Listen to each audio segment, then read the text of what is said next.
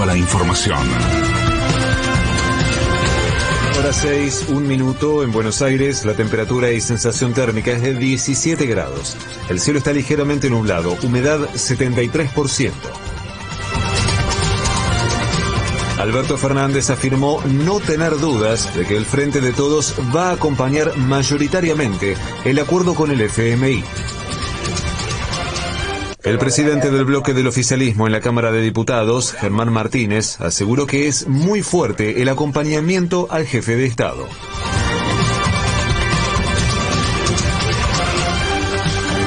Debo haber hablado aproximadamente con, uno, con un centenar de los 118 diputados y diputadas, me falta un puñado de ellos. Yo encuentro una eh, vocación de acompañamiento muy fuerte al presidente de la Nación. Desde las diez y media de nuestro país, el presidente se reunirá con la primera ministra de Barbados, Mia Motley, en el cierre de su gira internacional. La presidenta del PRO, Patricia Bullrich, criticó los viajes de Alberto Fernández a Rusia y a China y los calificó como una afrenta a Estados Unidos. A mí me parece que la Argentina es un país multilateral. No se puede arrodillar frente a Putin ni puede, digamos, eh, hacerse el chino frente a los chinos. Nosotros somos occidentales, tenemos otras prácticas y la verdad es que a mí me, me dio vergüenza que nuestro presidente, frente a Putin, critique a Estados Unidos y al Fondo Monetario. El gobierno porteño anticipó que este año no aplicará sistemas de burbujas ni protocolos anticovid en las escuelas y recibió la crítica del ministro de Educación de la provincia, Alberto Sileoni. Significa que, me independizo de la voluntad del resto, que, que, me corto solo. En general hay siempre una propensión a algunos anuncios rimbombantes. Eh, la verdad que no vamos por ahí. Eh, hay mucho sufrimiento en estos años, hay, hay mucha necesidad de volver y nosotros sí creemos en los protocolos, creemos en la experiencia acumulada, creemos en las capacidades de los científicos.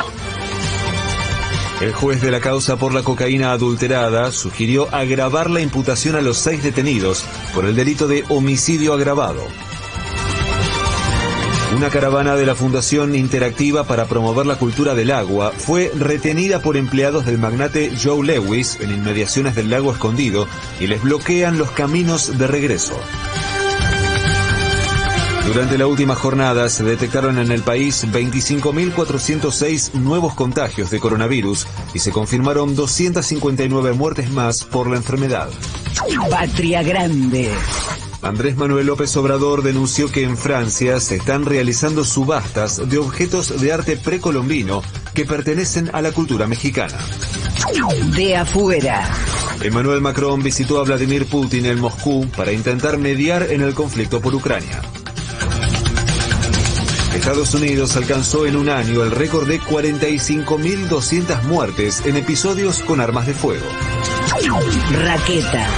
Hoy se completa la primera ronda del ATP 250 de Buenos Aires y Tomás Echeverry, Sebastián Báez, Juan Ignacio Londero, Juan Martín del Potro y Federico del Bonis debutan en el torneo.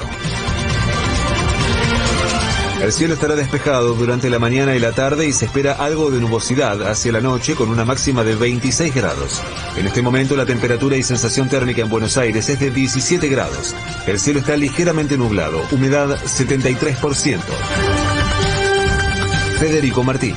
Panorama de la mañana. 750.